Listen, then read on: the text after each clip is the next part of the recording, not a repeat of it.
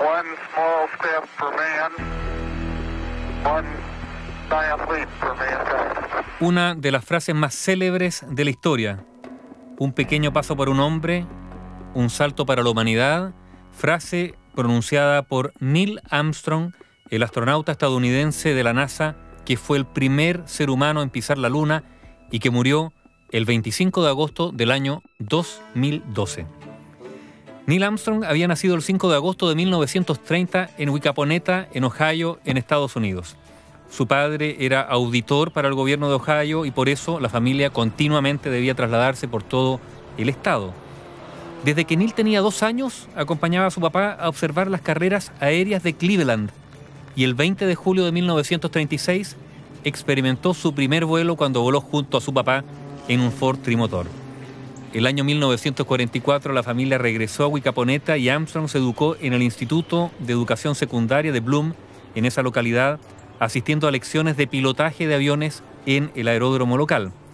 Cuando tuvo 16 años, obtuvo un certificado de estudiante de vuelo, realizando su primer vuelo en solitario al poco tiempo.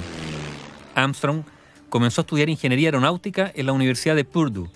Para estudiar, recibió una beca del plan Holloway y las condiciones eran estudiar durante dos años en la universidad, seguido de tres años de servicios en la Armada de Estados Unidos y posteriormente otros dos años para completar los estudios superiores.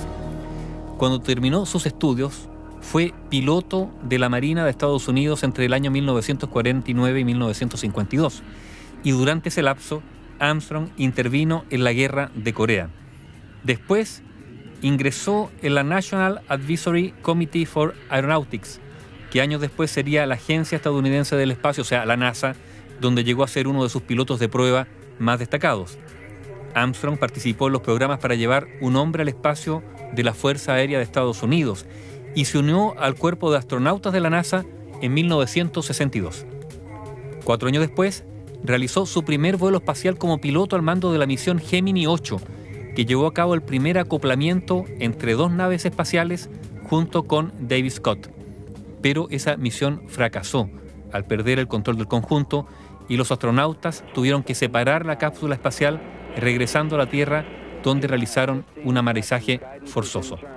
Fue Armstrong uno de los pilotos elegidos para efectuar los vuelos de prueba del avión cohete estadounidense X-15, que preveía que iba a alcanzar altitudes de hasta 30.000 metros y velocidades próximas a los 6.000 kilómetros por hora.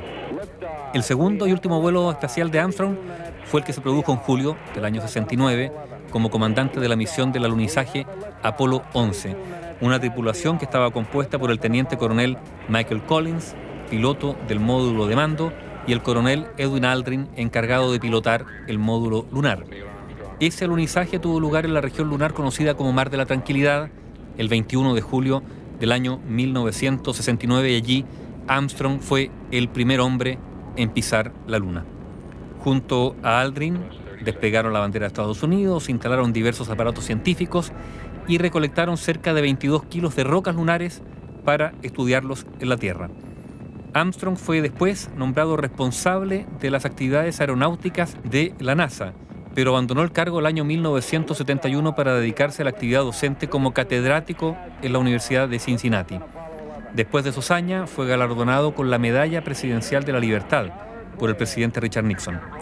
El año 1978, el entonces presidente Jimmy Carter lo condecoró con la Medalla de Honor Espacial del Congreso.